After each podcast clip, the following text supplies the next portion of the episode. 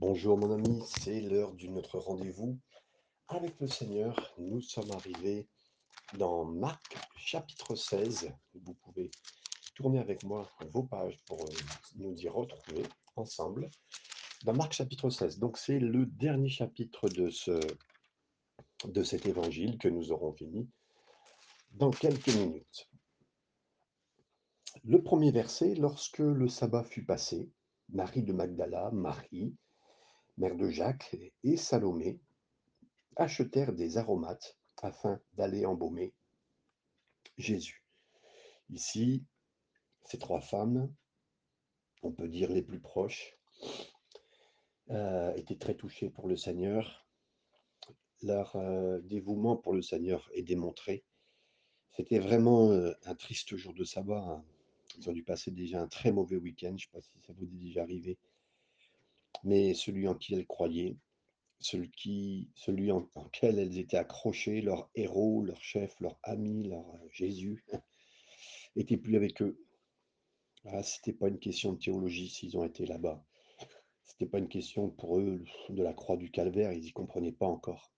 Ils aimaient Jésus personnellement, ils aimaient être avec celui qui était pour eux la grâce personnifiée, l'amour, et euh, qui les avait pardonnés aussi facilement, et qui ne leur parlait pas euh, durement, mais avec sincérité. Donc c'était c'était pas une question que leur espoir euh, était complètement euh, anéanti. Il leur restait surtout cet amour. Et ils voulaient. euh, c'était une question pour eux de ne pas continuer à le manquer, même si dans leur tête, ou en partie dans leur cœur, il était mort pour eux. Verset 2. Le premier jour de la semaine, elles se rendirent au sépulcre de grand matin, comme le soleil venait de se lever.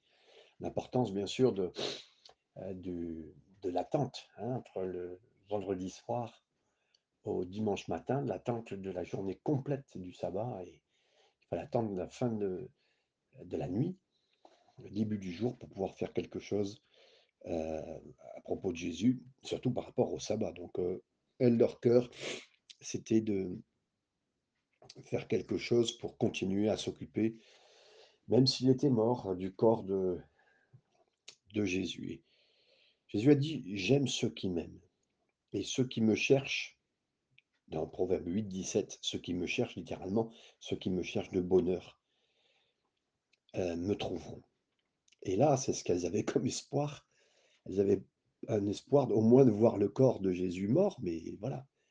Et dans leur temps de dépression, dans leur temps de découragement, dans un temps de défaite comme jamais, un temps de tristesse et de confusion pour ces femmes, elles se sont quand même levées tôt.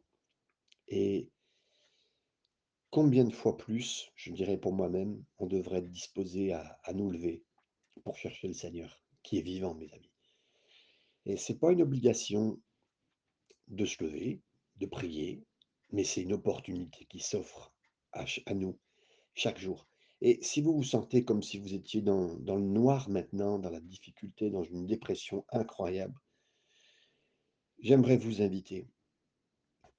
J'aimerais que vous puissiez faire comme ces femmes, vous lever tôt, vous coucher tard, ça dépend un petit peu de votre façon d'être, hein, ou le temps que vous pouvez prendre le midi, qu'importe le temps que vous ayez. Mais ceux qui le cherchent seront les premiers à comprendre et à expérimenter un dimanche de résurrection dans leur vie, comme l'ont vécu ces femmes. Versets 3 à 5, nous continuons. Elles disaient entre elles, Qui nous roulera la pierre loin de l'entrée du sépulcre? Et levant les yeux, elles aperçurent que la pierre, qui était très grande, avait été roulée. Elles entrèrent dans le sépulcre, euh, virent un jeune homme assis à droite, vêtu d'une robe blanche, et elles furent épouvantées.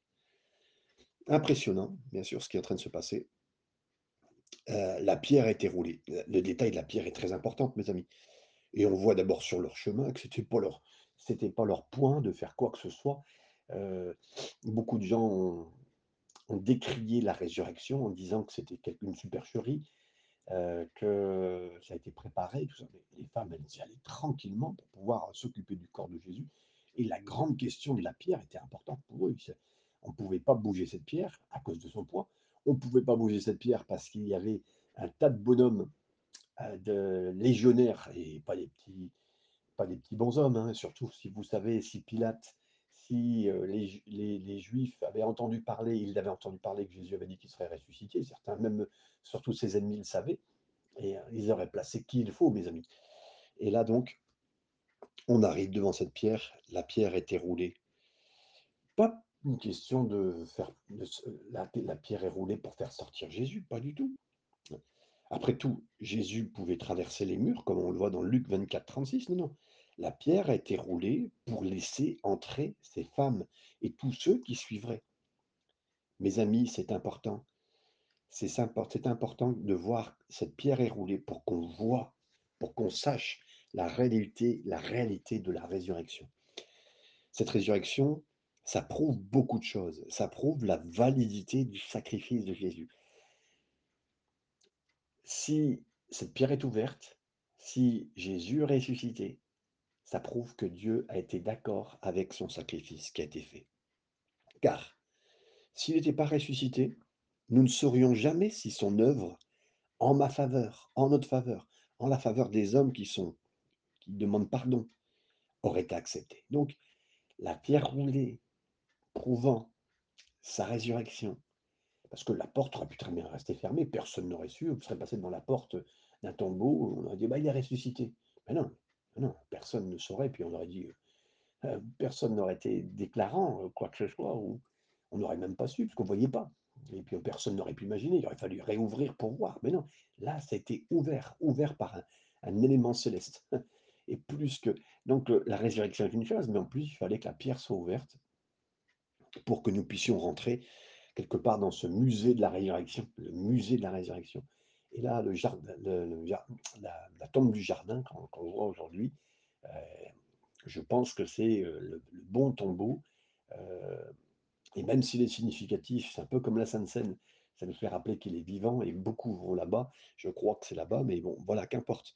La résurrection, j'aimerais vous dire qu'elle place Jésus différemment euh, parce qu'avant, euh, si Jésus n'était pas ressuscité, il aurait fallu faire un tirage au sort entre euh, Bouddha, Mohamed, un gourou, un autre. ce que vous auriez voulu, un nouveau de la scientologie ou n'importe quelle secte qui viendrait sur cette terre, on aurait pu faire un tirage au sort de qui on allait aimer. Hein. Mais là, non, il est ressuscité, c'est le seul qui est ressuscité. Allez voir les autres tombeaux, ils sont fermés et ils ne sont pas ressuscités comme Jésus est Jésus est vivant, Jésus est merveilleux. Et on, merci Seigneur pour cette résurrection. Et donc la résurrection place Jésus dans une catégorie différente. Dans, dans, c'est pas seulement un saint homme comme euh, les autres hommes se sont proclamés l'être ou qu'on a proclamé, mais ça le place au-dessus de tous les hommes. Et deuxièmement, la résurrection prouve non seulement la validité de son sacrifice, mais nous donne la capacité de vivre en Christ. La vie chrétienne, ce n'est pas une question d'essayer d'être un bon monsieur, d'une bonne dame, euh, ou d'imiter Jésus. Non, c'est pas de l'imitation, c'est de la transmission. Il nous transmet, c'est-à-dire Jésus est vivant, il est ressuscité, il envoie son esprit pour habiter en moi et pour me dire que je dois, pas, pas seulement ce que je dois faire, mais ça, il va me donner le conseil dans mon cœur, dans mon esprit, mais ensuite, il va me donner le pouvoir, la puissance de le faire. C'est pourquoi la résurrection, mes amis, elle est essentielle dans ma vie, dans notre vie, pour avancer avec le Seigneur. Le verset 7. Mais allez dire à ses disciples et à Pierre qui vous a précédé en Galilée, c'est là que vous le verrez comme il l'a dit. Euh, bien sûr, maintenant, vous savez que Jésus est ressuscité, c'est une chose. Euh, à une époque où, euh, où on parle de quelqu'un directement. Vous direz dire à ses disciples, et particulièrement à Pierre. On pourrait dire que Jésus s'est intéressé à tous ses disciples, il les aimait tous. Mais sa préoccupation au travers du message que l'ange laisse, et vous direz à Pierre, vous direz à celui qui a, chuté, vous direz à celui qui s'est planté. La résurrection et l'esprit de la résurrection et du christianisme, c'est je m'occupe des disciples, je m'occupe des croyants, et particulièrement ceux qui se sont plantés. Et j'aime ça, j'aime ça de lire ça, de voir que heu, bien sûr, il s'est éloigné du Seigneur. Pierre s'est senti exclu même des fois de peut-être de la bonne nouvelle. On pourrait se sentir de exclu de la bonne nouvelle parce qu'on a lâché le Seigneur. On l'a lâché même à la croix, on l'a lâché à un moment particulier. Peut-être certains sont en train de se morfondre et j'aimerais vous dire, j'espère que de plus en plus, la résurrection du Seigneur va nous atteindre. Elle va atteindre tous nos membres, nos corps et même presque nos membres morts qui ont besoin d'être ressuscités. Parce que on est au contact des ressuscités. Et si vous sentiez la même chose aujourd'hui, ce verset pour vous, si vous sentiez comme avoir renié le Seigneur, pourtant vous l'avez connu, pourtant vous avez connu des miracles, vous avez vu des choses très incroyables dans votre vie, mais vous qui avez l'impression d'avoir renié le Seigneur ou ignoré le Seigneur, ce message est pour vous. L'ange a dit, allez le dire à ses disciples et à Pierre, spécialement à Pierre, particulièrement à Pierre. Et le Seigneur est parti devant à Galilée, et il est même devant vous. Allez le voir, allez le chercher, et là, vous verrez ce qui va se passer. Merci Seigneur, merci mon Dieu de ce que euh, vous pouvez entendre le Seigneur vous dire ça de la même façon. Le verset 8 continue. Elles sortirent du sépulcre et s'enfuirent. La peur et le trouble les avaient saisies, et elles ne dirent rien à personne à cause de leur effroi. Le mot euh, qu'elles avaient peur, qu'elles tremblaient, elles étaient dans l'effroi, euh, n'est pas le mot qu'on pourrait penser, la peur euh, de, comment dire, ça fait tellement peur qu'elles ne font plus rien. Non, le mot peur pourrait pas signifier terrifié, mais plutôt extatique. Vous savez, elles auraient tellement peur de cette vérité qu'elles en trembleraient. Ah, c'est fort. Ces femmes qui étaient si désespérées, à quelques minutes à peine, confuses, dépressives tout un week-end, euh, sans vie, sans espoir de vie. Et tout a changé simplement parce qu'elles se sont levées tôt, parce qu'elles l'ont cherché Jésus. Et même si elles ne croyaient pas dans ce qu'elles vont trouver, dans ce qu'elles trouveraient un Jésus vivant, eh bien, il s'est passé quelque chose. J'aimerais vous dire, comme ces femmes, nous ne devons pas parler de nos obstacles, de nos horaires, de nos difficultés, de nos occupations, nos activités ou de nos demandes, sans prendre en considération que la pierre qui a été roulée il y a 2000 ans, même si elle faisait, parce que c'était leur point sur leur chemin, comment va-t-on faire pour déplacer cette pierre? Non, qu'importe l'obstacle que nous avons pour la prière, qu'importe, nous venons vers le Seigneur, nous nous approchons. Même si c'est, euh, on pense que la pierre devait faire plusieurs tonnes et qu'il fallait plusieurs personnes pour la soulever, mais ces femmes, euh, même s'il y avait quelque chose qui était un obstacle entre eux, eux et leur Seigneur, ils ont été, elles ont cru, et même si elles pensaient qu'elles étaient encore dans la mort, c'est pas qu'importe. Parce que la pierre ne les a pas arrêtées maintenant. Elles sont ravies, elles sont extatiques, elles sont dans un état qui est bien sûr très fort. Et je remercie le Seigneur que dans nos temps de prière, dans les temps qu'on passe avec le Seigneur, nous ressortons de là plus que vainqueurs, plus que euh, surpuissants. Euh, vous avez déjà vu cette image du petit chat, des petits chats qui arrivent en groupe en réunion de prière et qui ressortent comme des lions. Et je remercie le Seigneur que quand euh, j'arrive seul dans mon temps de prière, je repars accompagné de toi, Seigneur. Merci pour ta puissance. Et tu es le lion de Judas en moi qui me lève et qui me ressuscite. Amen. Versets 9 à 11. Jésus étant ressuscité le matin du premier jour de la semaine, apparut d'abord à Marie de Magdala, de laquelle il avait chassé sept démons. Elle alla en parler, en parler, pardon. Euh, elle alla emporter la nouvelle à ceux qui avaient été avec lui et qui s'affligeaient et pleuraient. Quand ils entendirent qu'il vivait et qu'elle l'avait vu, ils ne la crurent point. Ah, encore une fois, donc là, il s'agit de Marie Magdala, celle qui avait été, euh, euh, pour certains, l'histoire raconte qu'elle a été euh, prostituée. elle avait aimé Jésus, et au bout de trois jours, elle va parler à tous ces hommes robustes et pécheurs ces, ces pêcheurs qui sont là, eux, ils pleurent encore avec des sanglots presque convulsifs. Et quand Marie-Madeleine rapporte qu'il est vivant, qu'est-ce qu'ils font? Ben, Ils se sont remis à pleurer. Ils se sont remis à souffrir. Pourquoi?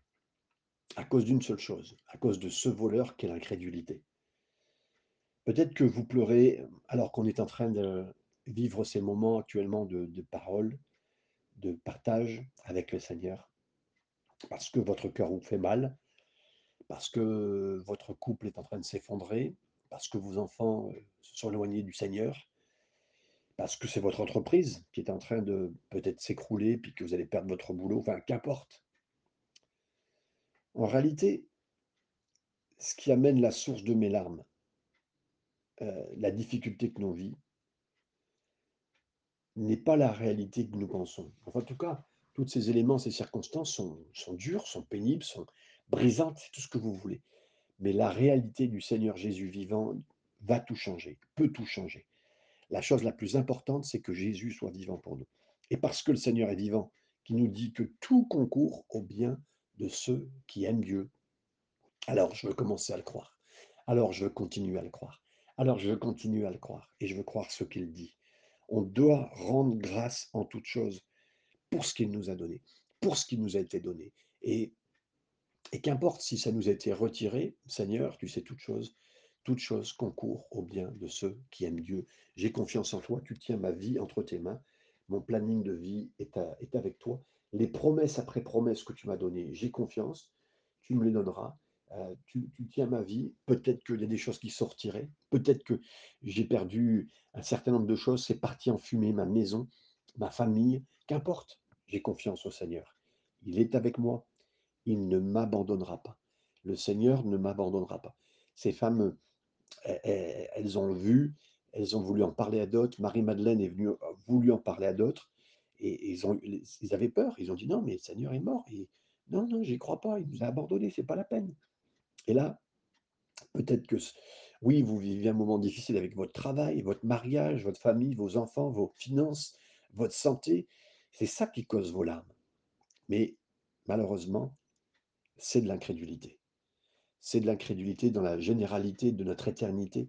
C'est de l'incrédulité. Et je veux croire au Seigneur, un point, c'est tout. Je veux croire qu'il est vivant. Beaucoup de choses peuvent s'écrouler. C'est les... important. Attention, je suis pas en train de dire que c'est pas important. Mais la chose la plus importante, c'est qu'il soit vivant, que mon Jésus soit vivant. Et il est vivant. Il a été dit à juste titre que peu de foi vous conduit au ciel, mais une plus grande foi vous emmène, amène le ciel jusqu'à vous. En effet, moi je veux croire que l'expérience du ciel dans mon cœur, dans la mesure où j'ai de la foi, que mon Seigneur est vivant, que mon Seigneur est ressuscité, qu'il est fidèle et que tout se passe exactement comme il l'a promis.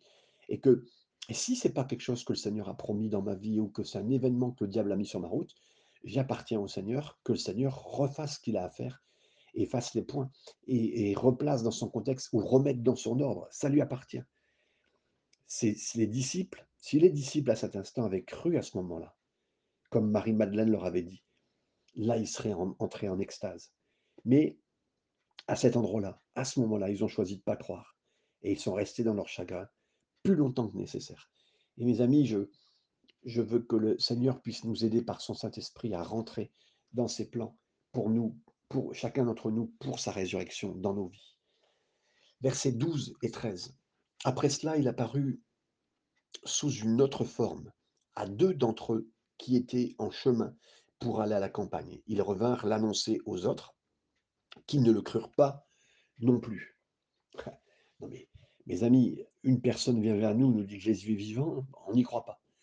Euh, deux autres hommes qui arrivent de la campagne, mais des disciples qui étaient de l'équipe des 70, qui, on l'a vu. Et eux, ils sont revenus d'un état extatique aussi, avec pleine force, comme le dit Luc 24, 35. Ils se sont exclamés, eux qui marchaient euh, d'une façon dépressive depuis plusieurs jours. Il est mort, tu n'as pas entendu parler, ils ne reconnaissent même pas Jésus. Et là, ils reviennent, mais ils ont fait le chemin inverse, dans un autre état, mes amis. C'était plus un état dépressif. Là, ils ont couru le chemin qu'ils ont fait 15 km, alors qu'ils l'ont fait en dépression. Ils le refont en, courant pour redire. Mais ils ont dit non, non, non, non, on ne croit pas, on ne croit pas, on ne croit pas. Hum. Et puis, d'autres personnes arrivent, comme cette femme, ou comme les autres femmes, on l'a vu, on lui a parlé. Et ils ont dit non, non, non, non on ne croit pas, on ne croit pas, on ne croit pas. Heure après heure, jour après jour, ses disciples restaient dans un état inutile de dépression, mes amis, et de découragement, simplement, uniquement à cause de leur incrédulité. Et mes amis, l'incrédulité nous ferme beaucoup de choses. Ne pas croire nous ferme beaucoup de choses aux réalités du Seigneur, au plan du Seigneur, à la résurrection du Seigneur, au, bénéfice de ce que le Seigneur a eu à la croix. C'est même pas pour ce que je crois, pour ce que j'aime. Non, les bénéfices de la croix, les bénéfices de la résurrection, les bénéfices de l'ouverture pour aller au ciel, de rentrer dans la présence de Dieu. C'est Jésus qui a ouvert le, le voile du temple, qui a ouvert, déchiré. Je peux aller maintenant dans le temple. C'est pas à cause de moi, c'est grâce à Jésus. C'est pas à cause de moi, c'est grâce à la croix. Je peux rentrer dans le ciel. Et je veux croire, mes amis, je veux croire. Je ne veux pas rester sur mes échecs, je ne veux pas rester sur les échecs du passé, je ne veux pas rester sur ma mort, sur le péché. Non, Jésus a vaincu la mort avec mes péchés, mes échecs, tous les échecs. Et c'est à la croix que tout est détenu. Et dans sa résurrection, c'est validé par le Seigneur. C'est validé, mes amis. Verset 14. Enfin, il apparut aux onze pendant qu'ils étaient à table, et il leur reprocha leur incrédulité et la dureté de leur cœur, parce qu'ils n'avaient pas cru ceux qui l'avaient vu ressusciter. Alors là, le Seigneur est arrivé vers ses disciples qui étaient en train, en train de manger. Même Pierre était là. Pourtant, Pierre, je pense qu'il devait se sentir mal par rapport aux autres. Ils auraient dû se sentir mal par rapport à leur reniement, à leur fuite générale à eux tous, leur peur. Mais il ne leur reproche même pas ça. Pas une seule chose. Par contre, il dit ensuite, il dit voilà, il faut que vous croyiez. Et là, donc, il leur dit, il leur apparut aux onze, hein, il était à table, et il leur reprocha quoi? Il leur reprocha leur incrédulité. Mes amis, ensuite, comme seul notre Seigneur le fait, il est rapidement passé à autre chose. Bien sûr qu'il leur dit clairement, attention, votre incrédulité, il leur reprocha, mais il passe à autre chose. Et merci Seigneur de ce que Jésus fait. Pareil, il vous dit que c'était votre incrédulité. ne restez pas dans ce que vous avez entendu, de votre incrédulité, peut-être aujourd'hui, ce matin, ce midi, ce soir, dans l'incrédulité dans laquelle vous êtes maintenant. Avancez avec le Seigneur comme il vous l'ordonne. Verset 15, il leur dit, allez par tout le monde, prêchez la bonne nouvelle à toute la création. À cet instant-là, mes amis, ben, ça fut euh, comme si Jésus avait dit, OK, voilà ce qui s'est passé, il y a des choses qui ont été mal faites, vous n'avez peut-être pas tout compris, mais voici ce que je vous dis. Et, c'est là que Jésus a dit, euh, euh, je t'ai corrigé, mais je vais t'utiliser maintenant. Hein, allez, il y a du boulot, bien que vous ayez probablement entendu des dizaines de messages sur ce texte, mes amis, en ce qui concerne les missions à l'étranger, littéralement, ce qui est dit ici, c'est pas aller dans le monde entier, mais plutôt, alors que vous allez aller dans le monde entier, prêcher l'évangile à toute créature. Ça veut dire, en d'autres termes, l'accent n'est pas mis sur où nous devons aller, mais sur ce que nous devons faire. Que ça soit de l'autre côté de l'océan Indien, que ça soit du côté de la rue à côté de chez vous, ou dans le monde entier, ou dans le quartier où vous habitez, ou sur un sol étranger, sur un campus universitaire, quoi que nous fassions, on doit partager l'Évangile. Je suis convaincu que la plupart d'entre nous, on veut faire cela. Mais nous échouons pas tant à cause de l'intimidation, mais plutôt, on n'arrive pas à articuler ce que le Seigneur nous dit. Autrement dit, nous ne sommes pas vraiment sûrs que ce que signifie prêcher l'Évangile. En fait, ça veut dire partager l'Évangile. Ça signifie que nous devons parler du récit de la création la Genèse, la fin des temps, l'Apocalypse, la louange, l'adoration, des psaumes, l'action de l'esprit, des actes. C'est ça, ça signifie réellement partager l'évangile. Paul répond d'une façon magistrale à cette question lorsqu'il rappelle aux croyants corinthiens hein, euh, qu'il leur avait partagé. Il dit Je vous ai livré premièrement ce que j'ai reçu, comme le Christ est mort pour nos péchés, selon les Écritures, et qu'il a été enseveli et qu'il est ressuscité le troisième jour, selon les Écritures. 1 Corinthiens 15, 3. Donc l'évangile est composé de trois éléments simples mais puissants. Le premier événement, c'est l'évangile que Jésus est mort pour nos péchés et qu'on a la situation, la possibilité d'être pardonné. Hein. Vous avez la possibilité de dire aux gens que leurs péchés sont pardonnés, peu importe ce qu'ils ont fait, ou ce qu'ils feront, ou ce qu'ils n'auront jamais fait. Mais parce que Jésus a été cloué à la croix en bois, la croix du calvaire, où il a saigné abondamment pour eux, pour chaque prix et pour payer chaque prix de chaque péché. On n'a pas besoin de convaincre les gens qui sont pécheurs. Ils le savent déjà, mes amis. Ils le savent déjà. Mais, vous savez, euh, c'est une expérience scientifique qui a été découverte autour des, vous savez, ces papillons de nuit, euh, les mâles, euh, qui viennent autour des bougies parce qu'elles pensent que la cire chaude, quand elle brûle, elle sent exactement comme les, les papillons de nuit femelles. Donc pour eux, c'est une confusion et qui est généralement encore plus mortelle. C'est-à-dire qu'ils viennent en pensant, en sentant l'odeur et en pensant que c'est à se rapprocher, et là ils sont brûlés. Voilà. C'est ce qu'on fait nous aussi, on voltige autour des choses qui ont l'air chaudes, qui sentent bon, seulement pour brûler encore et encore. Alors, je peux prendre un autostoppeur et lui dire, vous avez l'air de vous sentir plutôt coupable, mais devinez quoi? Vous êtes pardonné. Il y a quelques milliers d'années, Dieu a envoyé son Fils pour devenir un homme et mourir à votre place. Vous êtes libre. Il n'y a qu'un seul péché, la Bible dit, qui est impardonnable. Un seul péché. Et ça, écoutez bien. Ce seul péché, c'est de pas accepter qu'il l'a fait pour vous. Mais tous les autres péchés sont déjà pardonnés. C'est une bonne nouvelle. Le deuxième élément de l'évangile que Jésus a été enseveli et ressuscité, le troisième jour, selon les Écritures, c'est la chose qui est importante. Pierre nous dit que pendant le temps où Jésus a été enterré, il est allé en enfer, il a prêché au pire des démons, leur disant que qu'il n'avait plus d'autorité sur l'homme, parce qu'il avait pris leur péché et que c'était effacé par leur sang, par son sang. 1 Pierre chapitre 3, versets 18 à 20. Par conséquent, bien que Satan et ses démons puissent essayer de, de vous intimider verbalement régulièrement, ils sont impuissants en réalité. Et donc ça, c'est important aussi de le prêcher, de le partager pour ceux qui sont dans des moments euh, de, euh, de possession, de, euh, d'attaque satanique, de, d'oppression extérieure. Le troisième et dernier élément de l'évangile, c'est que Jésus est ressuscité. Bien sûr, quelque chose qu'aucun autre gourou ou saint homme a enseigné, exalté, ou qu'un dirigeant n'a jamais fait auparavant ou ne, ne fera jamais depuis ça confirme et ça valide ainsi son œuvre à la croix. Dieu a validé ce qu'il a fait. Et donc au chapitre 1, après que Jésus ait guéri un homme de la lèpre, il a dit, non pas la personne, mais qu'a fait le lépreux, il a beaucoup publié, comme le dit Marc 1, 45. Il a dit à tout le monde, ici. Et il a parlé. Mais là, à la fin de l'évangile de Marc, Jésus dit maintenant, allez par tout le monde, prêchez l'évangile à tous. Mais qu'est-ce qu'on fait des fois, nous On ne le dit à personne. Pourquoi? Parce que je crois qu'on oublie la beauté, la simplicité et la merveille de l'évangile que le Seigneur nous aide. Le verset 16, nous continuons, celui qui croira et qui sera baptisé sera sauvé, mais celui qui ne croira pas sera condamné. Euh, le grec ici qui traduit euh, sauvé, c'est sozo. Donc, sozo, euh, bien qu'il parle en effet d'un miracle d'être né de nouveau, ça parle de ça le miracle d'être né de nouveau, mais il parle aussi de l'expérience de, de la bénédiction de Dieu. Ça veut dire n'importe quelle bénédiction de Dieu, que ça peut être la guérison. Sozo, c'est sauver, c'est même aussi guérir, donc c'est en entier. Et on voit que le mot utilisé dans les évangiles et dans le livre des actes, en référence à ceux qui ont été guéris aussi, c'est le même mot. La maladie physique, délivré de l'influence de démons, la, guérison, la délivrance, et le salut sont tous ensemble, mes amis, quand euh, on parle de l'œuvre de Jésus.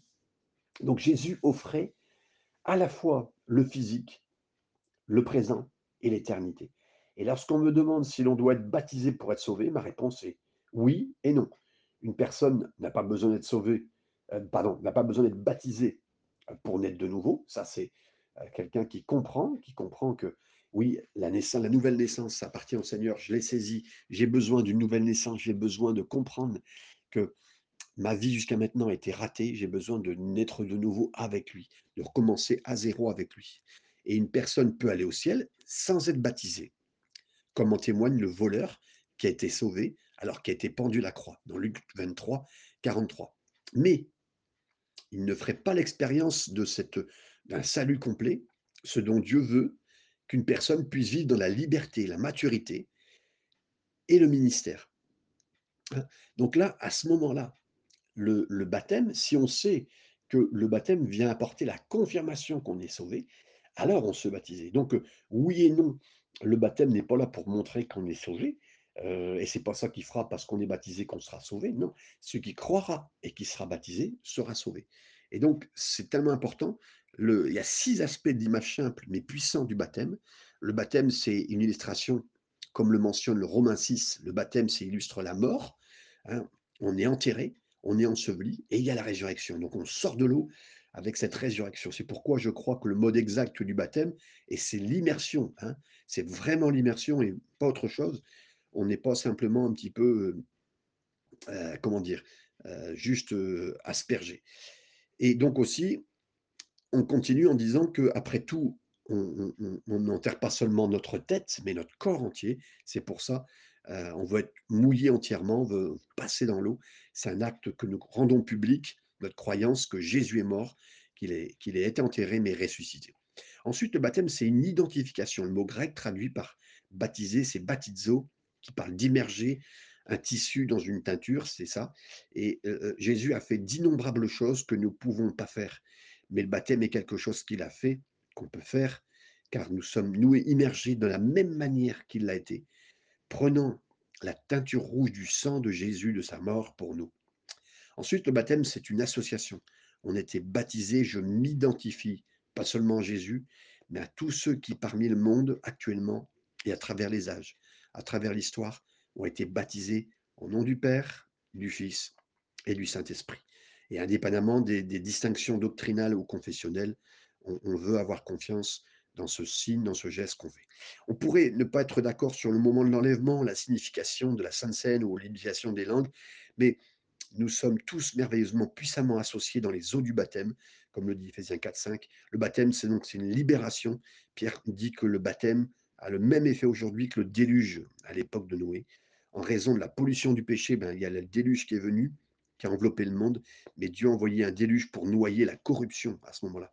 Et la même eau qui a nettoyé le monde et qui a planté l'arche et qui a soulevé l'arche, sa famille et toute la sécurité pour, pour, pour, pour Noé.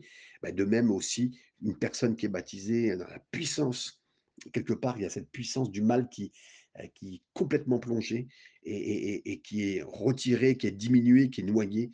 Et ça signifie qu'il n'y a plus, officiellement, c'est comme si on ne pêcherait plus. C'est ce que le Seigneur a voulu dire à ce moment-là aussi, que la puissance est brisée. Et donc, c'est tellement important. Et aussi, je finirai par dire que le baptême aussi est, est une, est une transmission. Euh, lorsque Jésus était baptisé, il est sorti du Jourdain, le Saint-Esprit est venu vers lui euh, sous forme d'une colombe, ça lui donnait la puissance pour servir, de prêcher, de faire des miracles. De même, je crois que le moment du baptême est le moment pour moi idéal de recevoir par la foi l'œuvre du Saint-Esprit. C'est le moment idéal. Repentez-vous, soyez baptisés, a déclaré Pierre, et vous recevrez le don du Saint-Esprit. Acte 2, 38. Donc, avec ça, on embrasse la foi, on est rempli de l'Esprit, et on sort des eaux du baptême. C'est ce qui est dans le baptême de Jésus et c'est ce qui est dans l'enseignement de Pierre. Versets 17 et 18, voici les miracles qui accompagneront ceux qui auront cru en mon nom. Ils euh, chasseront des démons, parleront de nouvelles langues, saisiront des serpents. S'ils boivent quelques breuvages mortels, il ne leur fera point de mal. Ils imposeront les mains aux malades et les malades seront guéris. Ici, notez bien que Jésus a dit encore à cet instant. Euh, Jésus n'a pas dit ceux qui croiront suivront des signes. Non, non, non, non. Il a dit des signes suivront ceux qui croient. Comprenez bien? En d'autres termes, ils allaient dans le monde entier et s'ils étaient mordus par un serpent ou s'ils avaient consommé sans le savoir euh, du, poison, ben le Seigneur les protégerait et les gens verraient cette réalité à travers eux. Vous savez qu'il y a des gens qui, euh, dans, certains milieux euh, extrémistes pentecôtistes ou charismatiques, il y a des gens qui ont pris des serpents dans des réunions pour se faire mordre, au but du poison pour dire que le Seigneur allait délivrer. Ça, c'est arrivé, hein, ça fait partie de... Euh, quelques églises comme ça qui ont été jusqu'à ce point-là. C'est parce que le Seigneur a dit si ça vous arrive, voilà ce que je vais faire. S'ils boivent quelques breuvages mortels, eh ben, je vais les aider et ils n'auront pas ça. Donc, c'était en rapport avec le la prédication dans le monde entier. Et lorsqu'ils allaient dans le monde entier, que des signes et des prodiges donc les accompagneraient, et non pas s'ils faisaient payer des gens pour, pour prendre des serpents ou pour boire un breuvage mortel. Non, c'est pas ce que le Seigneur a dit. Mais le Seigneur enverrait des signes pour ceux qui iraient dans le monde entier. Et j'aimerais vous dire, si vous sortez de votre maison, si vous sortez de votre confort, si vous sortez de votre église pour aller parler du Seigneur dans un domaine, dans un quartier chaud, dans un endroit où le Seigneur vous envoie, les signes et les prodiges vous accompagneront. C'est ce que le Seigneur a dit. Verset 19, le Seigneur, après leur avoir parlé, fut enlevé au ciel et il s'assit à la droite de Dieu. Euh, donc Jésus est parti de la terre maintenant. Il avait dit, euh, il vaut mieux, et on le sait, euh, il est parti et monté au ciel pour être mon avocat, notre avocat, de faire la différence. Et il intercède pour nous, la Bible elle dit, pour moi Hébreu chapitre 7, verset 25, et pour nous envoyer à la place le Saint-Esprit qui va nous aider, mes amis. Croyez-le, croyez-le, le Seigneur l'a fait et le fera, mes amis. par sa grâce et sa puissance. Le verset 20 finit en disant Et ils s'en allèrent prêcher partout. Le Seigneur travaillait avec eux, confirmait la parole par les miracles qui l'accompagnaient. Amen. Et là, c'est ce qu'on voit aujourd'hui, c'est ce qu'on verra, mes amis, euh, dans les jours encore à venir, dans les justes, tant que l'Église sera présente sur cette terre. On verra les gens sortir, bien comprendre le message de la résurrection, bien le vivre, sortir, parler, prêcher, avoir des signes qui les accompagnent. Merci au Seigneur, que le Seigneur vous bénisse dans cette journée. Et nous avons fini l'évangile de Marc. À très bientôt pour la suite avec l'évangile de Luc. Que le Seigneur vous bénisse et bénissez quelqu'un en partageant ce message, en priant pour quelqu'un. Bénissez quelqu'un en allant dans la rue, en, allant témoigner et prier pour lui, pour des malades, afin que le Seigneur les guérisse. Amen et Amen.